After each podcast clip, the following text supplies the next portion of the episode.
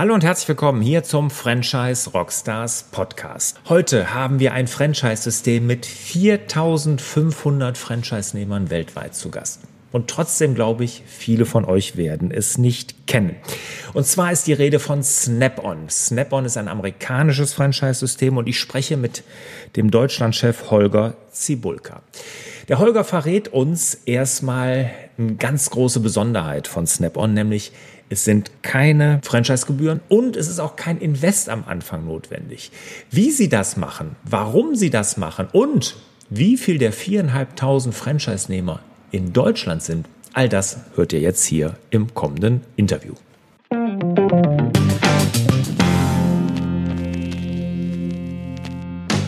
Ja, hallo und herzlich willkommen hier bei dem Franchise Rockstars. Holger, Snap-on, ein amerikanisches Unternehmen, soweit weiß ich.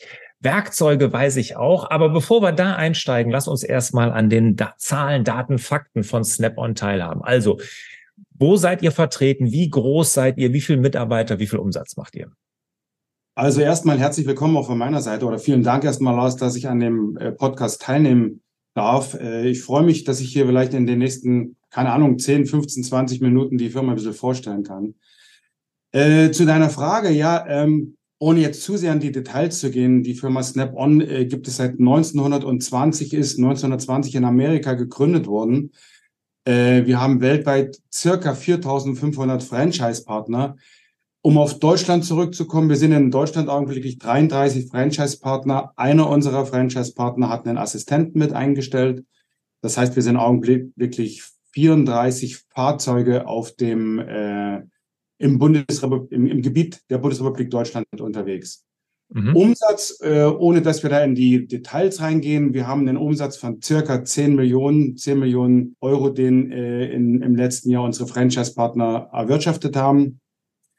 Wir haben in Deutschland eine Supportstruktur über Mitarbeiter. Das heißt, wir haben äh, drei Sales Development Manager, die direkt im Kundenkontakt, im Franchise-Nehmer-Kontakt unterwegs sind, die den Franchise-Nehmern direkt vor, vor Ort helfen. Einer davon hat sich auf die Diagnose spezialisiert, weil die Kfz-Diagnose einen sehr großen Anteil mittlerweile im äh, Sortiment unseres Werkzeuges mit einnimmt. Äh, ein Kollege ist hier bei uns direkt als Hotline für die Diagnose eingestellt. Wir haben einen Kollegen, der das Produktmanagement macht und meine Wenigkeit. Ah, okay. Also in Deutschland seid ihr im, im Vergleich zu den weltweiten Zahlen ja noch relativ klein aufgestellt. Gehen wir aber gleich drauf ein. Jetzt erzähl erstmal, was Snap-on überhaupt macht. Also jemand, der jetzt Snap-on noch nicht kennt. Also ich war als äh, Student hauptsächlich, war ich sehr Rennsport begeistert und da bin ich auch zu einigen Rennen gefahren. Und irgendwie habe ich Snap-on immer mit Motorsport in Verbindung gebracht. Ne? Ähm, aber das seid ihr ja nicht, sondern ihr macht Werkzeuge. Aber sag mal genau, was ihr tut. Äh, wir sind nicht Motorsport, das ist richtig, aber auf der anderen Seite, du hast schon recht, wir sind sehr viel im Motorsport aktiv unterwegs. Ähm, vielleicht mal ganz kurz, vielleicht erklärt sich über den Begriff Snap-on gleich einiges zur Thematik als solches. Was bedeutet eigentlich Snap-on? Dieses, ich kann das jetzt hier mal, ja, das wird man wahrscheinlich nicht hören, dieses Draufschnappen einer Nuss auf die Ratsche, dieses Schnapp drauf. Mhm. Das ist letztendlich das, was den Namen Snap-on ausmacht. Okay. Das ist 1920 äh, von Snap-on in Amerika erfunden worden. Snap-on ist in, das kann ich bedingungslos sagen, ein extrem qualitativ hochwertiges Werkzeug.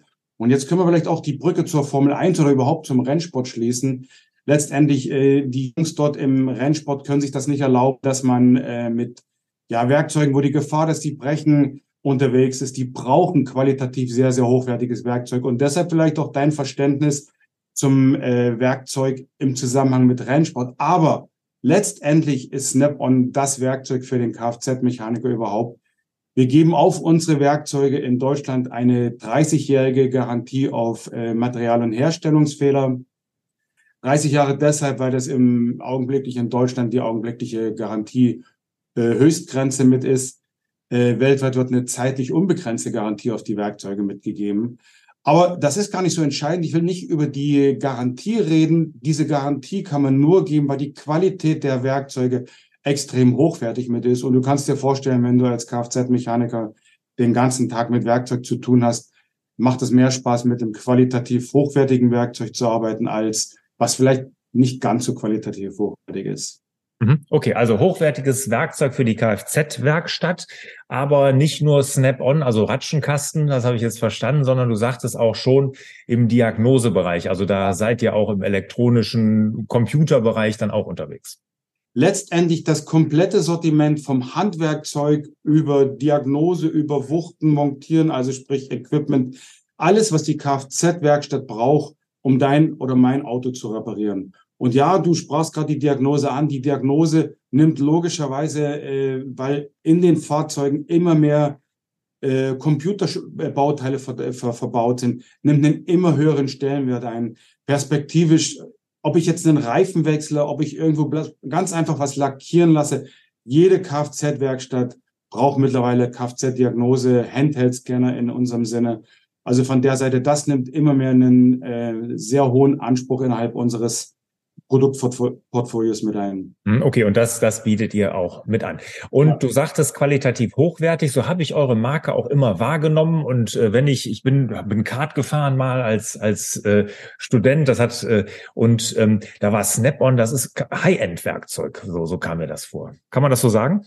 Kann man so sagen, aber ich muss dir ganz ehrlich sagen, es macht mir auch viel mehr Spaß, mit einem High-End-Werkzeug meinen IKEA-Schrank zu Hause zusammenzuschrauben, von der Seite logischerweise High-End-Werkzeug, aber am Ende auch für jeden Hobbyschrauber von Interesse. Äh, Hobbyschrauber wird sich natürlich scheuen, das Geld, und wir sind keine billige Firma, das muss man auch dazu sagen, auszugeben. Der ist vielleicht eher mal mit dem, was er im Baumarkt bekommt, zufrieden. Aber letztendlich High-End-Werkzeug ist vielleicht genau das, was den Nagel auf den Kopf trifft. Okay, jetzt sagtest du äh, 33 Franchise-Nehmer in Deutschland, hatte ich ja äh, richtig jetzt abgespeichert. Ja. Autos, dachtest du dazu. Wie, wie kann ich mir denn einen Franchise-Nehmer von Snap-on vorstellen? Was, was machen die? Wie sieht so eine Franchise-Betrieb aus? Das ist vielleicht der, neben der Qualität, der größte Unterschied zu ähm, vergleichbaren Firmen, die ähnliche Produkte anbieten. Wir nehmen einen ja, Ford Transit oder irgendeinen kleinen Transporter, der nach Corporate Identity ausgebaut ist. Der hat dieses relativ eindeutige prägnante Snap-on-Logo auf der Seite drauf, somit auch einen sehr hohen Wiedererkennungswert. Das Fahrzeug ist hinten drin spezial ausgebaut. Spezial hört sich kompliziert an. Das ist eigentlich Regale und ein paar Lochwände, wo die Werkzeuge repräsentativ angebracht sind. Und wir fahren mit den Werkzeugen direkt zum Kunden hin. Die Ratsche, die ich vorhin als Beispiel für Snap-on brachte und alles andere bieten wir direkt vor Ort dem Kunden an. Der Kunde kann das anfassen. Der Kunde kann mit dem Werkzeug am Auto probieren, passt das für den Anwendungsfall, wo ich es vielleicht brauche. Äh, hat also den Vorteil, dass er nicht irgendein Bild kauft, sondern der fässt das Werkzeug an, probiert es aus und kauft es direkt vom, vom Franchise-Nehmer vor Ort. Hm, und der Franchise-Nehmer selber muss also gar kein Lager oder sowas vorhalten, sondern das macht alles ihr als Zentrale. Ähm, es ist so ein bisschen eine Hybrid-Antwort auf deine Frage. Wenn ich ein Lager habe, habe ich logischerweise schneller Zugriff auf Sachen, die ich nicht auf meinem Auto sofort mit habe. Ich habe natürlich nicht immer 20, 30, 40 Ratschen auf dem Auto. Ich habe fünf, sechs auf dem Auto, habe ein paar in meinem kleinen Lager. Aber letztendlich ist dieses Verkaufsfahrzeug ist mein Lager. Es ist nicht essentiell notwendig, ein Lager vorzuhalten. Habe ich eins, tut es meinem Geschäft gut. Hm, okay. Aber ich muss auch nicht, weil ihr könnt dann auch immer noch einspringen und das dann. Logisch. Wir haben ein Zentrallager in äh, Kettering in, im Vereinigten Königreich in UK. Das heißt, unser Franchise-Partner bestellt wöchentlich seine Ware über Computersysteme äh, und bekommt wöchentlich zweimal Warenlieferungen aus England geliefert. Mhm. Wie, wie sehen so Gebiete aus? Also wenn ich jetzt sage, hier, ich, ich komme ja hier aus einem genau Schnittmenge, man sagt ja auch Bieräquator zwischen Köln und Düsseldorf ähm, dann kriege ich hier ein Gebiet und dann fahre ich da mit meinem Fahrzeug rum und ich, aber der Franchise-Nehmer selber sitzt auch auf dem Fahrzeug. Der Franchise-Nehmer selber sitzt auf dem Fahrzeug. Die Gebiete werden so zusammengestellt, dass wir über eine Software, die wir hier haben, über fünfstellige Postleitzahlen die Gebiete so lange zusammenbasteln, bis wir in dem Gebiet circa 300 potenzielle Kunden mit haben. Äh, das heißt, logischerweise bin ich in Köln, Düsseldorf äh, sehr urban unterwegs sind meine Gebiete regional etwas kleiner, weil die Struktur in den Gebieten deutlich dichter ist, mhm. als wenn ich nach Mecklenburg-Vorpommern oder überhaupt in die ländlichen Regionen gehe. Aber die Anzahl an potenziellen Kunden in den Gebieten ist grundsätzlich immer die gleiche. Jetzt mach doch mal ein bisschen Werbung für Snap-on. Also jetzt nicht für das Werkzeug, das haben wir schon gemacht. High-End-Werkzeug, tolles Werkzeug, erfunden von euch. Ähm, aber für das Franchise-System, was, warum sollten sich potenzielle Franchise-Nehmer bei euch anschließen?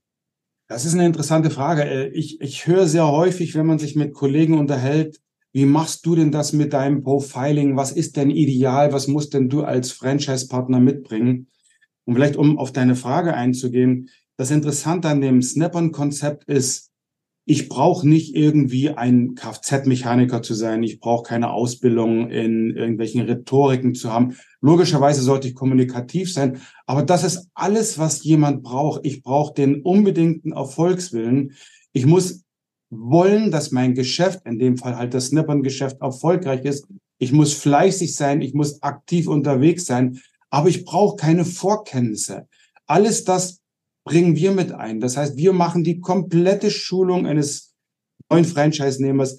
Er wird theoretisch praktisch geschult. Er wird direkt vor Ort mit einem äh, Sales Developer, den ich vorhin sprach, eingearbeitet. Er braucht auch keine sehr große Finanzdecke.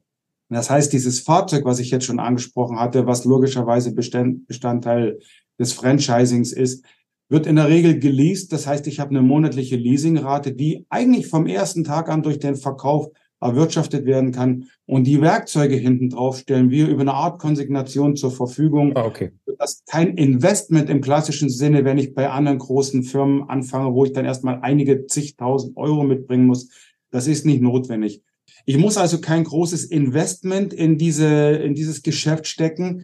Ich muss letztendlich äh, den Erfolgswillen haben und natürlich es bietet sich an, wenn ich eine, ein gewisses, ein gewisses Investment zur Verfügung habe, dass ich so eine Art Überbrückungsgeld habe, wenn ich das mal so bezeichnen kann. Mag nicht das ideale Wort sein, aber mhm. mein Gesicht muss ich logischerweise dem äh, Kunden erstmal nahebringen. Ich muss erstmal das Vertrauen wecken.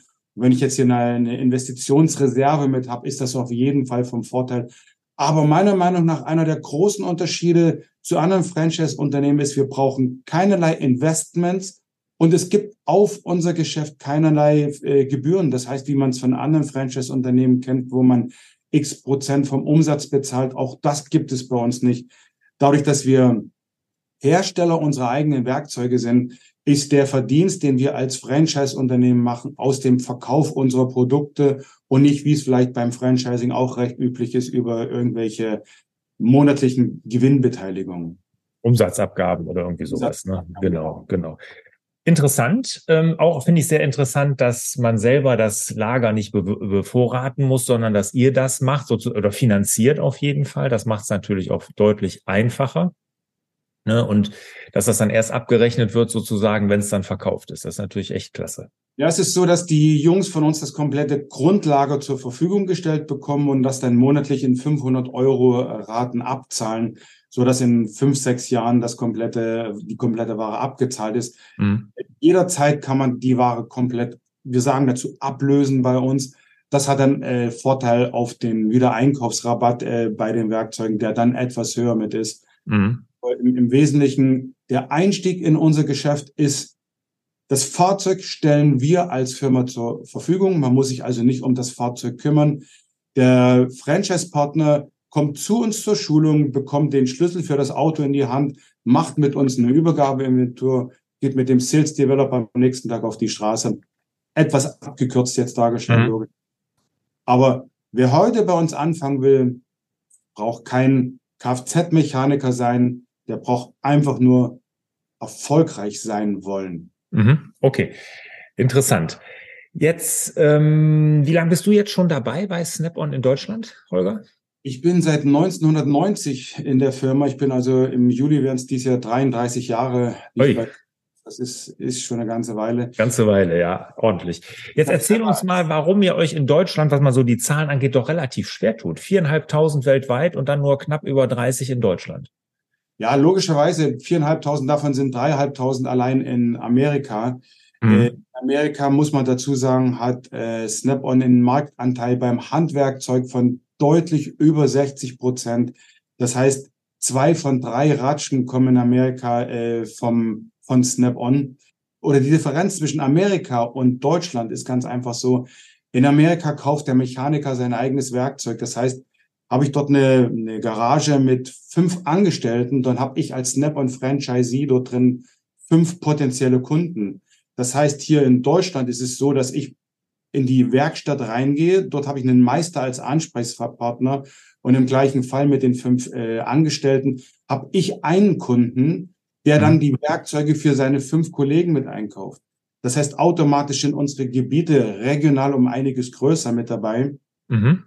Ja, und da müssen wir uns nichts vormachen. Der, äh, regionale Charakter von Werkzeugmarken, die aus Deutschland kommen, hat natürlich auch einen Einfluss jetzt hier in mhm. Deutschland. Äh, entsprechend bekannte Werkzeugfirmen, die auch in Deutschland unterwegs sind, qualitativ hochwertige Werkzeuge. Von der Seite haben wir es als amerikanische Firma vielleicht immer noch mal ein kleines bisschen schwerer. Aber im Großen und Ganzen äh, ist das vielleicht der Hauptunterschied zu Amerika und Deutschland.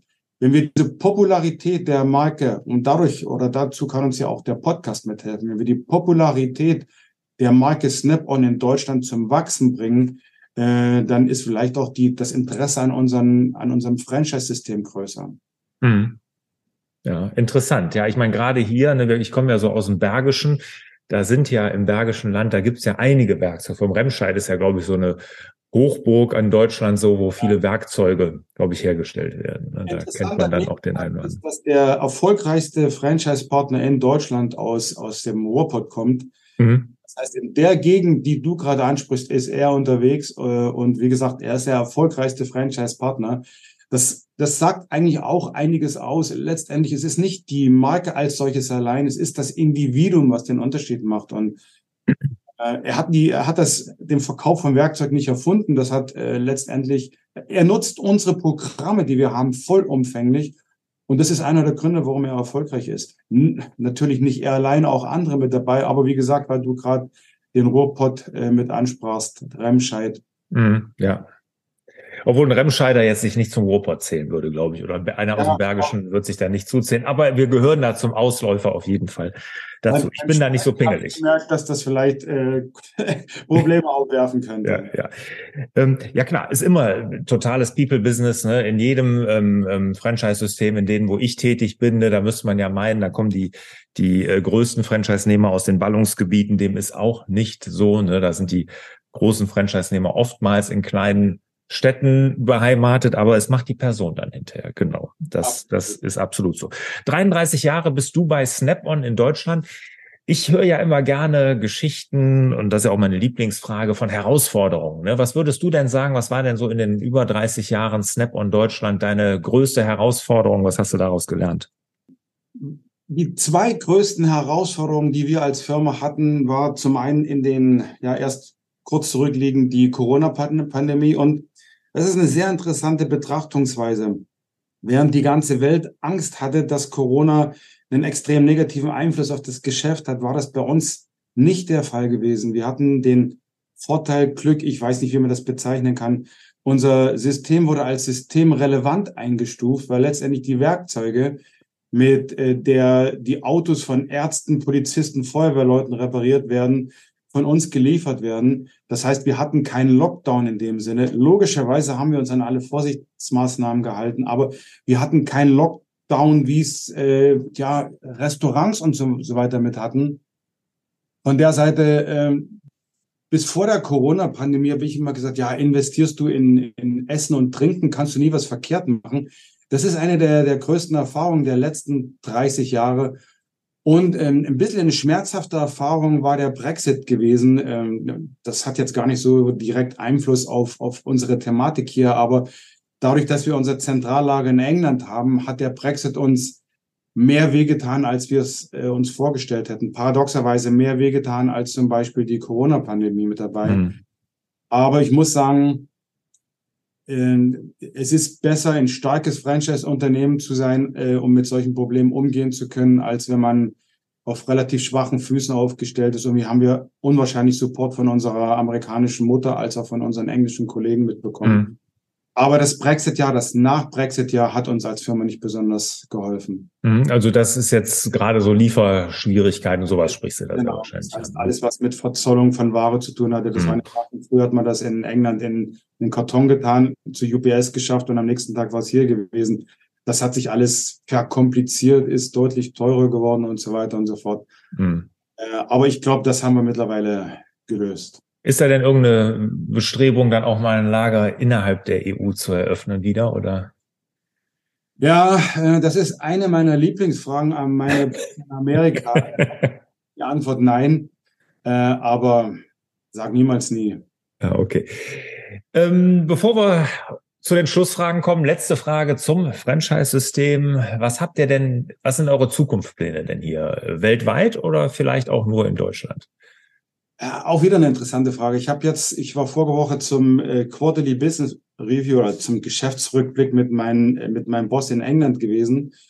Und dort sagte einer aus diesem Dunstkreis heraus, dass äh, mittlerweile ins Snap-on Amerika alles so auf einem extrem hohen Level fährt, dass die Wachstumsmöglichkeiten logischerweise in irgendeiner Art und Weise begrenzt sind, so dass man jetzt hier die Augen eher dann auch Richtung international, international lenkt äh, meine Hoffnung geht eigentlich, dass man dann auch äh, sagt, okay, man, wir sind in Deutschland ein unwahrscheinlich starkes Wirtschaftsland. Von der Seite her, lasst uns schauen, wie wir andere Möglichkeiten und in unserem Fall halt Deutschland als Möglichkeit finden, um als Snap-on zu wachsen. Da liegt so ein kleines bisschen meine Hoffnung mit drin. Und ganz viel Hoffnung jetzt aus dem Produktsegment liegt, das hatten wir jetzt schon mehrmals angesprochen, in unserer, in unserer Diagnose. Das heißt, die Diagnose, dort haben wir ein sehr, sehr cooles Portfolio, was auf den Kfz-Mechaniker abgestimmt ist. Und das stimmt mich sehr positiv, wenn ich jetzt in die Zukunft schaue. Mhm. Okay, also da mehr den Fokus und hoffentlich dann mal die EU und Deutschland in den Fokus nehmen und da mal mit Marketing mal richtig, richtig Gas geben. Vollgas nach vorne und nicht nur in den kleinen, beschaulichen Podcast, den wir hier machen, wie äh, mhm. vorhin schon gesagt, ich sehr viel Spaß dran habe, sondern richtig mit Marketingkampagnen die Brand Awareness von Snap-on in, in, Deutschland wachsen zu lassen. Das ist so ein mhm. bisschen meine kurzfristige Hoffnung in die Zukunft. Wunderbar. Holger, vielen Dank. Hast uns einen guten Einblick in das Franchise-System Snap-on gegeben. Kommen wir zu den Abschlussfragen. Bist du bereit? Ich bin immer bereit. Welcher ist dein Lieblings-Rockstar? Also, interessanterweise, ich war vorige Woche in London in der Royal Albert Hall zum Jeff Beck Tribute-Konzert, wo Eric Clapton, Billy F. Gibbons und die ganzen Größen von Rock und Blues gespielt haben. Das war das nächste Highlight. Also ich bin ein absoluter Gitarrenfan. Die Gitarrenriffs sind meine Welt. Also Clapton, Knopfler, mhm. das sind so meine Helden. Ah, okay, alles klar. Wunderbar. Welches Buch hat dich als Mensch am meisten geprägt? Ja, da sind zwei Bücher. Äh, interessant die Frage, dass im Podcast die Frage nach dem Buch kommt. Mich hätte fast, äh, mich hätte nicht gewundert, wenn du mich nach einem Podcast gefragt hättest. Aber ich habe zwei Bücher. Das eine ist die Autobiografie vom, vom Eric Clapton. Die hat mich unwahrscheinlich mitgenommen, was dieser Mensch als, als Individuum äh, leisten musste mit all seinen Problemen, die er hatte. Und das zweite war wieder eine, äh, eine, Biografie, und zwar die von Steve Jobs. Das war die, die mich als Unternehmer am meisten geprägt hatte, weil ich ähm, dieser Mensch, was der mit der Marke Apple gemacht hat, und da muss man ja wirklich sagen, was dieser Mensch mit der Marke Apple gemacht hat, das ist faszinierend. Das hat mich, hat mich zutiefst beeindruckt, muss ich sagen. Sehr schön. Beides, beides tolle, tolle Bücher. Die Franchise Rockstars werden von We Love Franchises produziert, einer Online-Marketing-Agentur. Daher die letzte Frage. Welches Online-Marketing-Tool kannst du anderen Franchise Rockstars empfehlen? Also, wie gesagt, ich bin so ein Old-Style-Typ, der äh, 33 Jahre bei Snap-on so äh, geboren aus äh, Annoncen in Zeitungen, die letzten speziell drei, vier, fünf Jahre haben mich gelehrt, auch wenn ich überhaupt kein Fan von Facebook, Instagram und TikTok bin, äh, TikTok bin, das ist, wir kommen an diesen Medien nicht vorbei. Und von der mhm. Seite her, ich, wir setzen alle unsere Ressourcen momentan in ähm, WeLove Concept, äh, ähnliche, und wir arbeiten auch mit WeLove Concept bei, bei The zusammen, um letztendlich über diese Social Media Agenturen, die uns helfen, über Facebook, äh, Kampagnen, targeted Facebook-Kampagnen, solche Kampagnen, die uns helfen, die Brand Awareness zu steuern. Das sind meine augenblicklichen ja, Lieblings-Online-Tools. Super, Holger. Vielen, vielen Dank. Hat Spaß gemacht. Hat mir auch Spaß gemacht. Ich äh, bin natürlich sehr nervös an das Ganze reingegangen, muss wirklich sagen, du hast mir geholfen, hier ein bisschen locker durchzugehen. War eine sehr coole Veranstaltung mit dir. Ja, hat man wirklich nicht gemerkt, kann ich dir sagen, hast du ganz, ganz toll gemacht. Holger, vielen, vielen Dank und ich wünsche dir natürlich und unseren Zuhörern einen schönen Tag. Macht's gut, bis dann. Ciao. Ciao, ciao.